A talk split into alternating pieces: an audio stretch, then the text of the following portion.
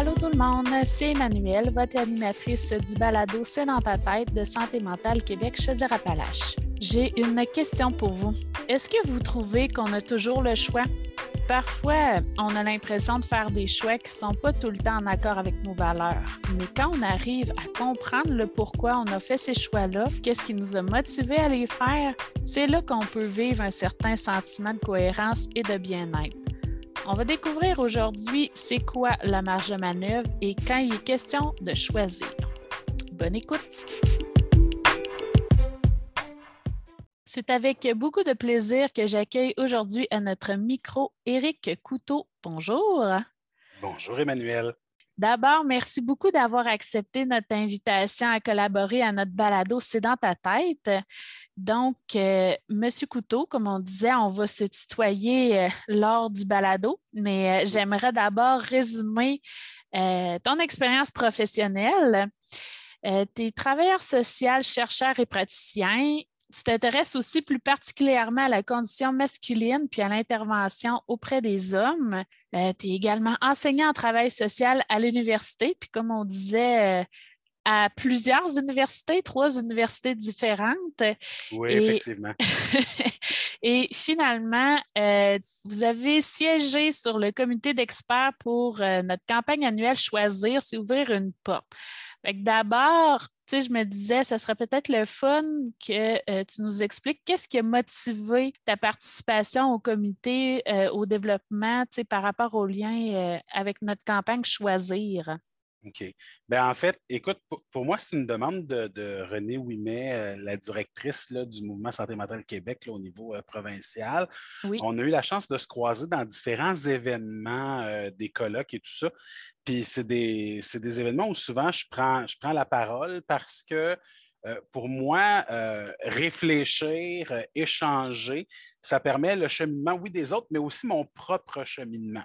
Mm-hmm. C'est sûr que dans certains événements qui touchaient l'intervention auprès des hommes, j'ai eu à, croiser René, puis elle m'a demandé en fait de faire partie du, du comité d'experts. Puis je trouvais que comme travailleur social, c'était important parce que souvent, on va penser que le travail social, c'est juste d'aider les gens un à un.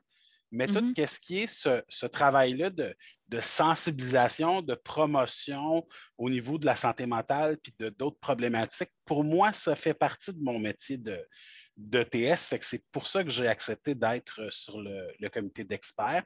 Puis euh, dans les réflexions qu'on a eues collectivement, euh, moi, j'ai parlé de la marge de manœuvre et c'est un concept salaire qui a été euh, inspirant. Puis pourquoi est-ce que pour moi, la marge de manœuvre, c'était euh, quelque chose de, fondamental.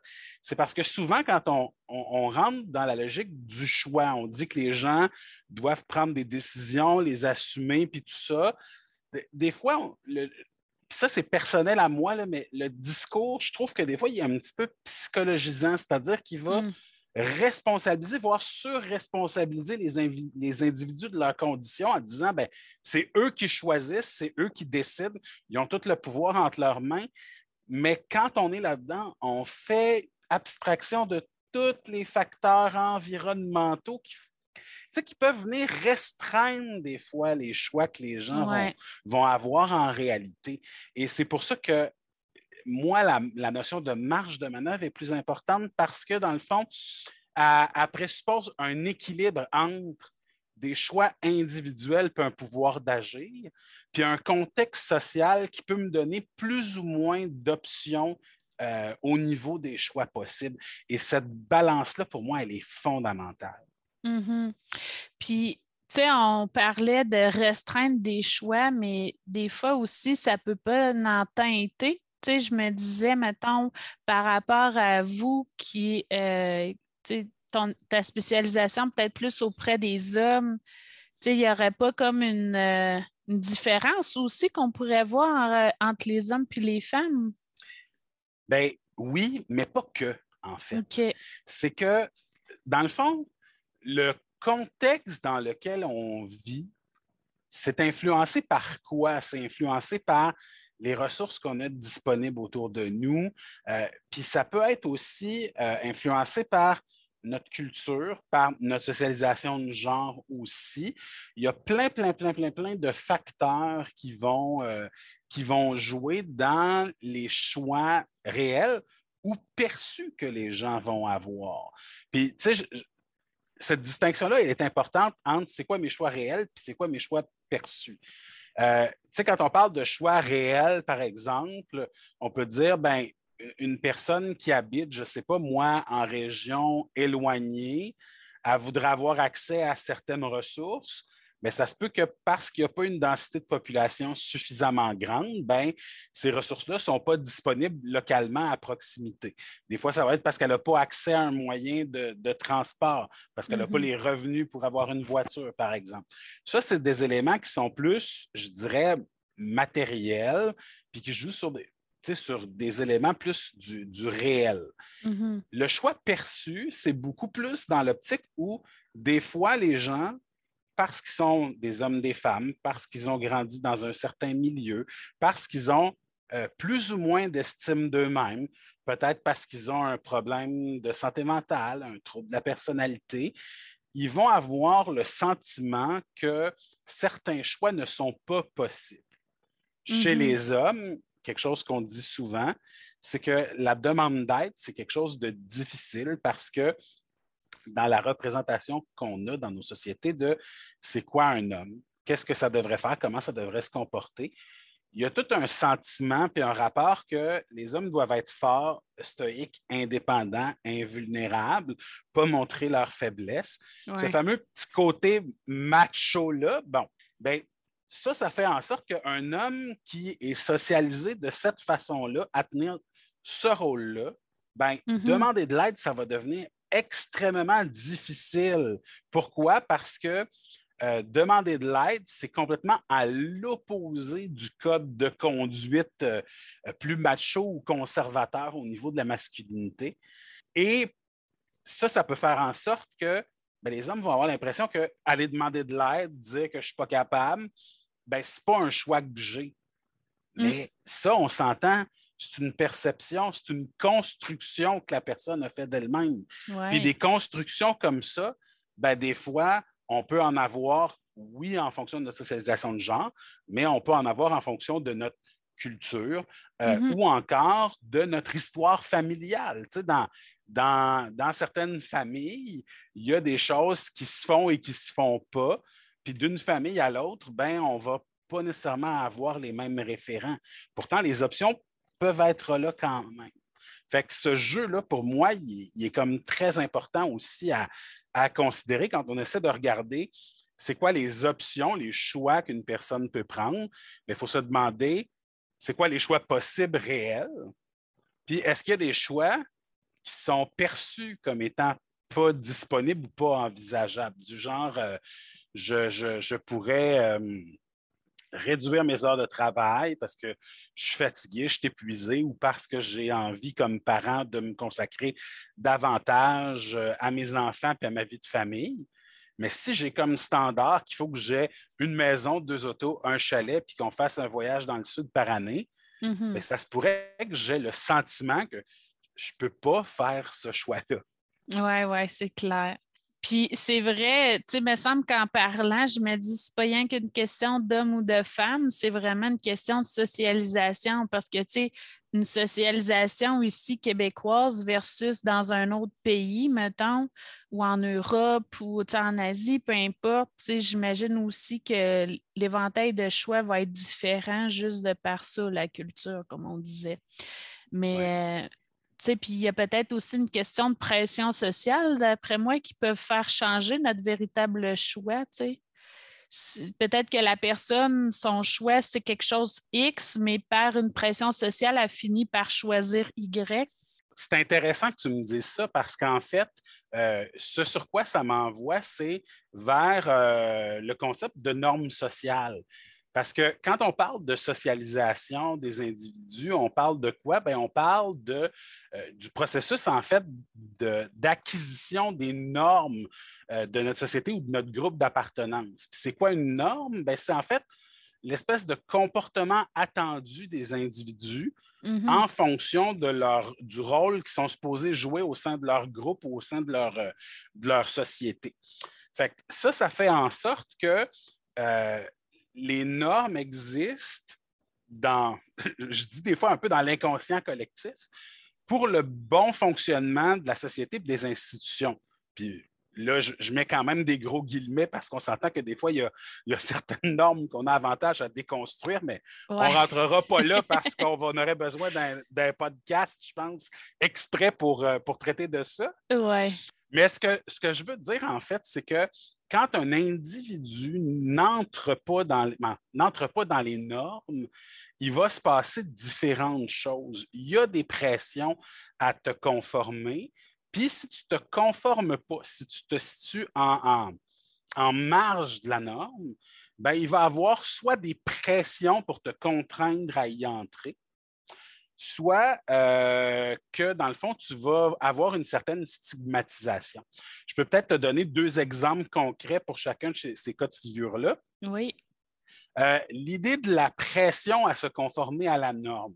Avec les jeunes garçons, tu sais, souvent, on va dire les hommes doivent. Un homme, ça pleure pas. Ouais. Il faut que ce soit fort, ça pleure pas. Et dans le fond, ce qu'on se rend compte, c'est que chez des jeunes enfants, quand euh, un enfant se, se, blesse, se fait mal ou a peur et se met à pleurer, on va avoir beaucoup plus tendance à réconforter les petites filles, mm. puis euh, à leur laisser un, un temps de câlin, de proximité pour qu'elles se sentent rassurées. Puis avec les gars, oui, on le fait de plus en plus, c'est vrai, mais on a tendance encore un petit peu à tourner les coins ronds, à le faire moins longtemps, à dire OK, non, ça va, là, arrête de pleurer, c'est correct. Euh, euh, et, ça, dans le fond, ce que ça finit par faire, c'est que euh, ça, va amener peut-être les garçons à, intégrer l'idée qu'il faut qu'ils prennent plus sur eux, il faut qu'ils soient un petit peu plus, plus stoïques. Et là, il faut se poser la question avec le garçon, qu'est-ce qui se passe si ça ne fonctionne pas? S'il si, euh, continue de pleurer, s'il n'y a pas le comportement attendu, bien souvent, on va travailler en, le, terme anglais, c'est en shamant, donc en, faisant du shaming. En fait, c'est en, utilisant la honte. C'est à ça mm. qu'on renvoie. On va mm. dire Voyons, franchement, tu n'es pas correct, tu n'es pas ci, tu n'es pas ça. Puis on, va tenir un discours qui va être honteux. Puis la honte, dans le fond, va, chez certaines personnes, amener à se conformer à une certaine norme parce que si je ne le fais pas, ben, les autres vont pas me, vont pas me reconnaître. Fait que ça, c'est comme l'idée pour contraindre. Puis, en fait, l'autre élément, c'est si tu te situes en marge de la norme, si malgré ça, mettons, un garçon décide d'avoir une expression de genre euh, euh, plus androgyne ou plus féminine ou faire des, des choses considérées comme féminines, ben, dans le fond, on, a plus tendance à utiliser euh, des insultes homophobes envers lui ou à le, dénigrer. Puis, mm. tu sais, quand je dis ça, je suis pleinement conscient que les modèles sociaux sont en transformation, puis que cette pression-là, peut-être qu'elle est de moins en moins présente ou qu'il y a de plus en plus de modèles de, disponibles, mais euh, c'est quelque chose qui existe encore, qui fait partie de la réalité. Tu sais. Euh, on peut juste se poser la question, si vous êtes des parents puis que votre enfant de 12, 13, 14, 15 ans, votre garçon, vous dit J'ai envie d'être éducateur en garderie, c'est ça que je veux faire en sortant du secondaire, ça va être quoi votre première réaction? Allez-vous dire Ah oui, c'est génial, tu vas vraiment être bon? Ou allez-vous dire OK, es-tu sûr? Fait si vous êtes dans ce réflexe-là, c'est parce que ces, ces modèles-là ont encore, ont encore un un poids euh, sur nous comme, comme une société. Oui. Je pense aussi qu'il y en a qui ont le goût de, de, changer, mais que parce qu'ils ont comme été socialisés comme ça étant jeunes, je parle de, mettons, de la génération où est-ce que le parent est dans la trentaine, 30-40, puis que son enfant, il est jeune enfant, je pense que cette batch de parents-là sont en train de vouloir faire des changements, mais qui ont quand même, dans toute leur jeunesse, été éduqués d'une façon différente. Fait que c'est pas toujours évident, cette transition-là. c'est comme un entre-deux, on dirait qu'on vit en ce moment. Mais c'est ça. Puis, mm. tu sais, pour boucler euh, la réflexion sur ta question, c'est que si on rentre, on revient à la notion de choisir, mm. ben, si mon choix, c'est de me placer en marge des normes de ma société ou de mon groupe d'appartenance, mais ben, c'est sûr que ce choix-là peut être beaucoup plus difficile parce que, euh, comme il va me mettre à risque d'exclusion ou de stigmatisation, mm-hmm. ben, ça va demander beaucoup de courage faire un choix comme ça, puis beaucoup d'énergie aussi pour assumer le choix. Fait que des fois, les gens vont avoir l'impression que ce choix-là n'est pas possible ben, parce qu'ils n'ont juste pas le goût ou pas l'énergie de se battre pour assumer, assumer leur choix. Fait ça aussi, c'est un élément qui peut venir euh, limiter. Euh, je, peux prendre pour l'illustrer un exemple super concret. Combien de personnes homosexuelles, il y a 30, 40, 50 ans, euh, décidaient de jamais faire de coming out parce mmh. qu'ils allaient ils allaient, dans le fond, être stigmatisés par rapport à leurs proches, leur entourage ou exclus de leur famille. Mmh. C'est une réalité qui, qui, a existé, qui existe encore. Dieu merci, on espère de moins en moins, mais je pense que ça témoigne, ça témoigne de ça. C'est que des fois, il y a des choix qui peuvent être là, mais parce qu'ils ont euh, un coût trop grand, ben, les gens ne vont pas vouloir les faire. Et c'est tout à fait normal. Il ne faut pas blâmer les gens qui diraient Ah non, je ne peux pas faire ça parce que je ne suis pas prête à assumer l'ensemble des conséquences que mon choix euh, engendrerait. Oui, puis ça peut varier dans le, moment de ta vie aussi que tu es parce que la semaine suivante, peut-être que tu aurais été bien game de faire ce choix-là parce que tu avais l'énergie, mais cette semaine-là, tu es comme plus fatigué, donc le choix, c'est un, un, est un différent, oui, tout à fait. C'est rien que des fois juste une question de timing. Oui, ça se peut aussi très bien. Mmh, des fois aussi, on dit euh, ben, j'ai pas le choix. Euh, puis ça peut être compris de différentes façons. Qu'est-ce que tu en penses quand on lance ça? Bien, en fait, tu vois, on, l'a un petit peu abordé sur la question de, du coût d'un choix, mais, mais l'autre élément aussi, ça peut être une question de renoncement, c'est-à-dire que euh, si, si je je suis obligé de choisir entre différentes choses, ça se peut que je vive beaucoup, beaucoup d'ambivalence dans mes décisions. Pourquoi? Parce que, dans le fond, j'ai de la difficulté à renoncer à ce que je ne choisirais pas. Quelque hmm. chose de bête, ça m'arrive à peu près tout le temps. Là. genre, aucun ami organise rien pendant des mois et des mois. Bon, pas en contexte de pandémie, là, je sais à préciser. mais, euh, mais, mais tu sais, à un moment donné, tu reçois des invitations chez deux personnes, tu dis aux deux Ah oui, j'aimerais vraiment être ça, tu me diras la date, puis par hasard, les deux choisissent la même date. qu'est-ce que tu fais? Ouais. Puis, puis souvent, dans un cas de figure comme celui-là, il y a des gens qui vont dire Ah ben là, je ne veux pas choisir, fait que je vais essayer d'être là euh, chez les deux, puis dans le fond, euh, tu regardes ça matériellement, le temps de déplacement. Fait qu'au lieu de voir un ami pendant plusieurs heures, ben là, dans le fond, tu es obligé de voir comme chacun de tes amis juste 40 minutes. Mm. Fait que c'est là aussi où des fois, le choix peut devenir difficile parce que si je, je, je me retrouve devant un choix comme celui que j'illustre, ben, si je choisis d'aller à un party plutôt qu'à l'autre, ben, ça veut dire qu'automatiquement, je dois renoncer à l'endroit où je n'irai pas. Mm. Et, c'est ça, euh, c'est un de mes. Euh, en fait, c'est mon superviseur de stage quand j'étais au niveau du bac, euh, il y a 20 ans de ça, qui avait dit ça à un moment donné. Euh, puis c'est quelque chose qui m'a marqué. Il disait, dans le fond, choisir, ce n'est pas nécessairement ce qui est toujours le plus difficile, c'est de renoncer à ce qu'on ne choisira pas. qui est en réalité le plus difficile. Mm. ça, ça peut être aussi une bonne façon de l'envisager. Euh, c'est de dire quand j'ai de la difficulté à choisir, euh, puis que je reste dans mon ambivalence, ben, regarder le dilemme sous l'angle de OK, mais à quoi je ne suis pas prête à renoncer là-dedans? Ouais. Ça peut apporter un éclairage mauditement intéressant. Ben oui, puis en plus, il me semble que ça me fait penser aussi à tout un processus de deuil. souvent, euh, le deuil, on l'associe à la mort, mais c'est quand même, euh, ça peut être le, un deuil de justement parce qu'on a renoncé à tel choix au lieu de tel choix. Là.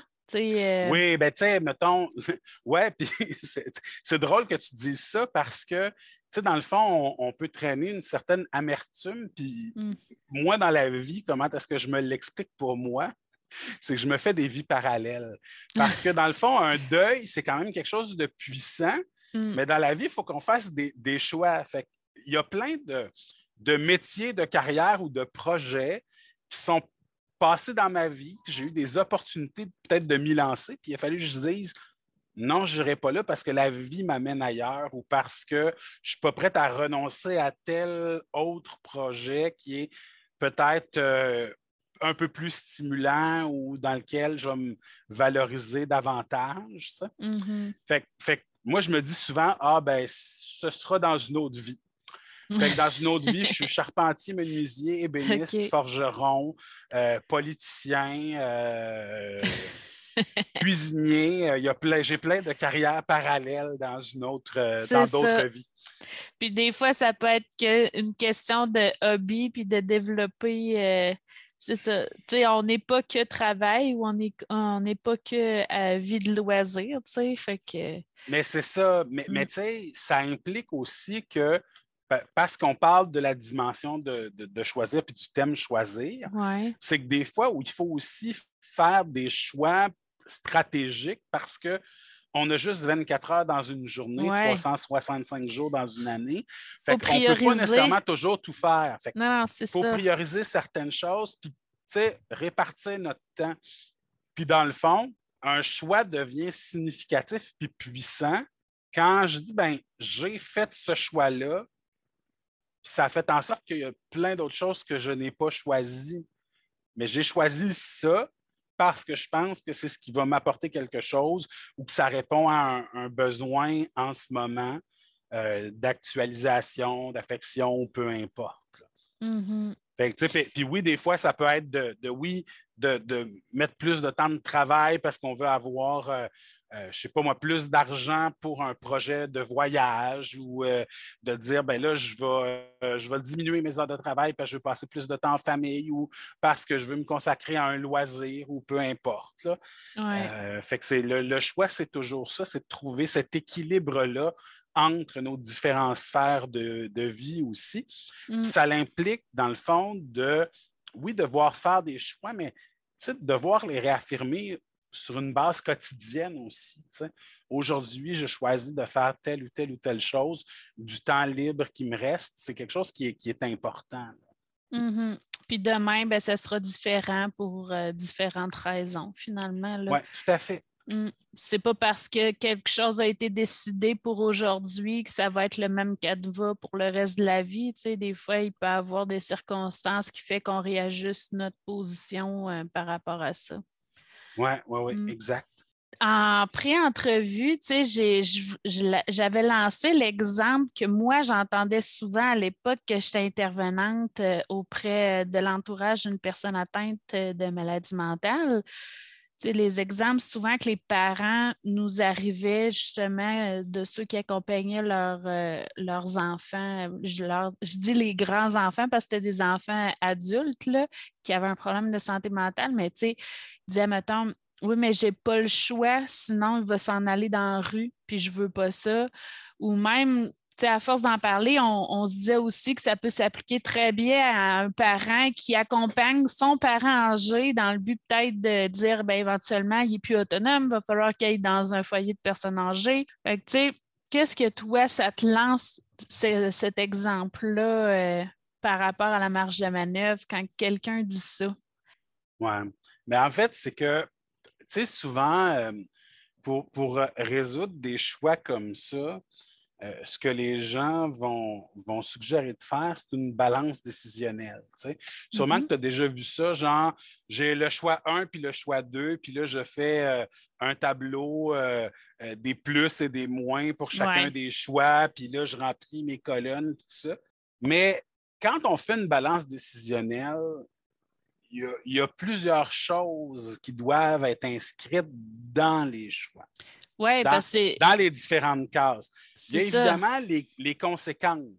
Mm. Si je n'aide pas mon enfant ou si je ne l'accueille pas chez moi puis je m'en occupe, oui, il va aller à la rue. C'est vrai, c'est une possibilité, mais c'est que si cette conséquence-là se matérialise, c'est quoi les dangers, c'est quoi les risques, c'est quoi les avantages, comment je vais me sentir aussi par rapport à ça. Puis pour moi, je trouve que la clé est, beaucoup dans comment je me sens euh, émotionnellement par rapport aux différents choix qui sont possibles. Pour moi, la, clé, elle est toujours là. Fait que si j'ai une balance décisionnelle, euh, j'héberge mon enfant ou, pas, il ben, faut regarder dans chacun des scénarios comment je vais me sentir? OK, je vais me sentir rassuré à, long, à court terme peut-être, mais peut-être qu'à moyen long terme, je vais me sentir envahi. Ça se pourrait mm. aussi. Mm. Fait, que pour moi, euh, la, la, campagne annuelle du Mouvement Santé mentale Québec l'année passée, c'était ressentir. ressentir, c'est fondamental pour être capable de faire des choix parce que mm. quand je regarde les conséquences possibles de mes, de mes choix, oui, les conséquences matérielles, organisationnelles pour les individus, c'est vrai, mais c'est le choix émotif. En fait, c'est les conséquences émotives aussi qui sont fondamentales parce que un choix est un bon choix à partir du moment où c'est un choix qui fait du sens mm. pour nous, puis c'est un choix à partir duquel on est à l'aise avec les émotions que ce choix-là va engendrer par rapport à d'autres choix. Fait que, tu sais, une, personne qui, mettons, euh, tu sais, dans les deux exemples que tu as donnés, dirait, ben, euh, euh, je ne sais pas si je dois placer mon parent âgé ou je ne peux mm-hmm. pas placer mon parent âgé, je n'ai pas le choix. Il faut que je l'apprenne chez moi. Mais c'est quoi les enjeux affectifs, émotifs qu'il y a derrière ce positionnement-là. Est-ce que mm-hmm. c'est par culpabilité? Est-ce que c'est par souci de loyauté? Est-ce que c'est par crainte que le parent va, euh, va en fait subir des abus de la négligence euh, en milieu de soins? Il y a mm-hmm. toutes sortes d'émotions de, qui sont associées à ça. Le sentiment d'être redevable aussi. Mais ben, c'est ça, et, mm. il faut, dans notre balance décisionnelle, que ces choses-là soient nommées. Sinon, la personne va rester dans son ambivalence. on n'a pas l'habitude d'aller chez les émotions parce que quand on parle de choisir, les gens ont toujours le sentiment que choisir, c'est quelque chose de rationnel. Or, si la tête et le cœur ne sont pas connectés, ben, le choix, il ne va pas il va pas avoir de il va pas être signifiant pour nous. Non, c'est ça. C'est comme si dans cette balance-là, il y a souvent une tendance de mettre des faits, tu sais, puis qu'on ne va pas dans l'émotion. Puis c'est parce que en réalité, il y a bien des points, des fois, il peut n'y avoir rien qu'un d'un côté, mais elle est tellement pesante qu'elle fait basculer quand même dans un autre sens. Puis après ça, on, on ne comprend pas trop, mais je pense que c'est ça, toute la notion des émotions en arrière. Mais c'est ça. Puis, puis tu sais, je vais pousser plus loin. Mettons, je prends l'exemple de quelqu'un qui vit dans une relation amoureuse où il y a de la violence, où il y a des éléments toxiques dans la relation. Tu sais, quitter la relation, tu sais, faire le choix de mettre fin à la relation, ça peut, oui, amener un paquet, paquet de, de, trucs positifs parce que la violence va arrêter ou parce qu'il va y avoir une certaine protection ou, que ça va diminuer ou peu importe. Mais si la personne va dire non, je ne veux pas parce que l'idée de me retrouver seul est insupportable. Ouais. Ben, c'est sûr que là, à ce moment-là, pousser la personne dans une direction euh, qu'elle n'est pas prête à, assumer, ça ne va pas être aidant. Vraiment mm. pas. Puis ça, c'est quelque chose qui peut être difficile parce que euh, quand on est la personne extérieure puis qu'on regarde le choix, bien, peut-être que nous, on voit encore les risques associés à ce choix-là. Fait que des fois, comme personne extérieure, ça peut être juste de commencer à mettre un, filet de protection en place euh, pour justement, la personne n'est pas prête à partir, mais on va mettre des choses en place pour diminuer les risques. Mm-hmm. Euh, en violence conjugale, souvent on va dire, ben là, on va faire un, filet de sécurité, on va mettre des choses en place, on va s'assurer que la personne n'est pas isolée, que les bagages sont prêts, des choses comme ça. Euh, ça, c'est quelque chose qui est, important parce que, oui, des fois, il y a, tu, tu l'as bien dit, là, il y a un choix qui a l'air logique, mm-hmm. mais des fois, là, dans. Ce n'est pas parce que tu as mis 10 éléments que le seul élément qui est de l'autre côté ne peut pas peser plus que les 10 éléments qui sont dans le plateau l'autre bord. Mm. Puis euh, moi, je m'inspire beaucoup dans, dans ça de la, la philosophie de l'approche de réduction des méfaits en, en toxicomanie, en dépendance. C'est si la personne n'est pas rendue à arrêter de consommer, mais c'est quoi la chose à faire? C'est de mettre des choses en place pour limiter les risques pour sa santé en attendant. Mm-hmm. Fait que oui, la personne, mettons, prend de la drogue par injection, euh, euh, c'est quelque chose de très, très intense. Mais si elle n'est pas prête à arrêter cette consommation-là, euh, à passer au travers du sevrage et tout ça, ben, on va juste s'assurer en attendant qu'elle puisse, dans le fond, euh, pas attraper euh, de maladies transmissibles par le sang, qu'elle va avoir des bonnes pratiques, qu'elle va être encadrée, qu'elle va mm-hmm. faire son injection dans un milieu sécuritaire et supervisé. Dans un, site dans un centre d'injection supervisé, c'est à ça que ça sert, de dire ben, la personne n'est pas encore prête à faire le choix, je vais dire, puis là, je mets des gros guillemets, le choix qu'il faut. Ouais. fait, qu'on va l'accompagner en attendant justement pour diminuer les, risques et les conséquences négatives. Ouais. ça aussi, c'est quelque chose qui est important. Puis à la longue, puis au travers du lien, ça, c'est, mon jupon de TS qui dépasse, là, on s'entend. C'est, qu'à la longue, puis au travers du lien, mais peut-être que la personne là elle va commencer à avoir un sens, justement, à arrêter le comportement problématique. Puis mm-hmm. là, elle va avoir la force de faire un autre choix. Oui. Puis, tu sais, en plus, c'est que ce que je trouve aussi, c'est que des fois, on a tendance, lors d'une situation X, où est-ce qu'on voit que la personne est dans les débuts d'un changement, peut-être, qu'on est trop en train d'intervenir comme si elle était rendue au dernier stade de son changement. Mais c'est comme si à chacun de ces stades-là, il y a comme une intervention différente à adopter.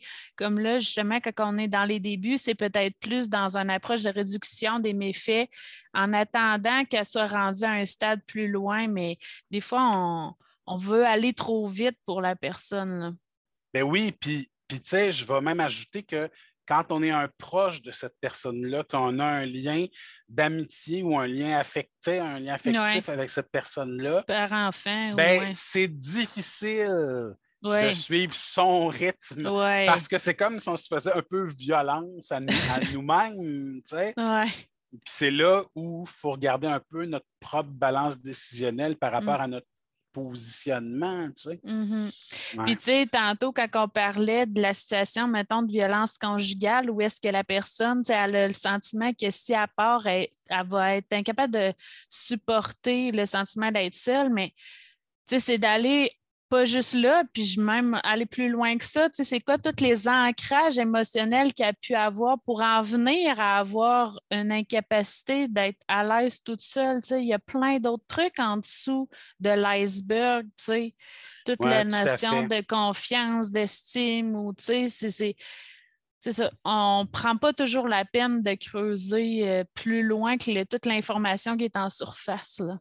Oui, puis, tu sais, c'est juste que ça, ça demande quand même du temps aussi, puis des ressources pour mm-hmm. pouvoir faire ça. Mais tu sais, c'est clair que tout le monde, peu importe c'est quoi notre cheminement, on est le produit d'une histoire. tu sais. Mm. Puis si on veut arriver au changement, ben, des fois, il faut aller prendre le temps de défaire certains nœuds. Puis c'est pour ça que le, l'accès à des ressources d'aide, mais aussi à, des démarches plus long terme comme la psychothérapie, ça demeure quand même quelque chose de, fondamental. Mmh, mmh. exact. Puis, tu sais, je me demandais pour toi, tu sais, la marge de manœuvre, parce qu'encore une fois, quand, mettons, on est dans une situation d'un membre de l'entourage euh, qui fait juste garrocher à l'autre, ouais, mais lâche prise, pas compliqué, lâche prise. Tu sais, qu'est-ce que tu répondrais, toi, à ça? ouais, écoute, le fameux lâcher prise qui est à peu près dans un livre de psychopop sur deux. Hein? Ouais. Mais en fait, c'est que pour moi, lâcher prise, c'est un choix. on, a, on, a, beau dire, puis on le répète depuis tantôt, il y a des choix que des fois les gens ne sont pas prêts à faire. Fait, si je ne suis pas capable de lâcher prise, si je ne me sens pas capable de faire le choix de lâcher prise, ben, il ne faut pas insister. Là. On vient de faire un plaidoyer là-dessus. Ça se peut que la personne soit juste pas prête. Mais ça veut dire quoi lâcher prise en gros? Ça veut dire que quand je lâche prise, c'est que je, je, me sens capable d'admettre que en ce moment, je n'ai pas de pouvoir sur les circonstances, sur mm. certaines décisions, euh, que je suis prête à accueillir mon impuissance à changer une situation. C'est ça que ça signifie en gros, puis c'est pas banal, ça.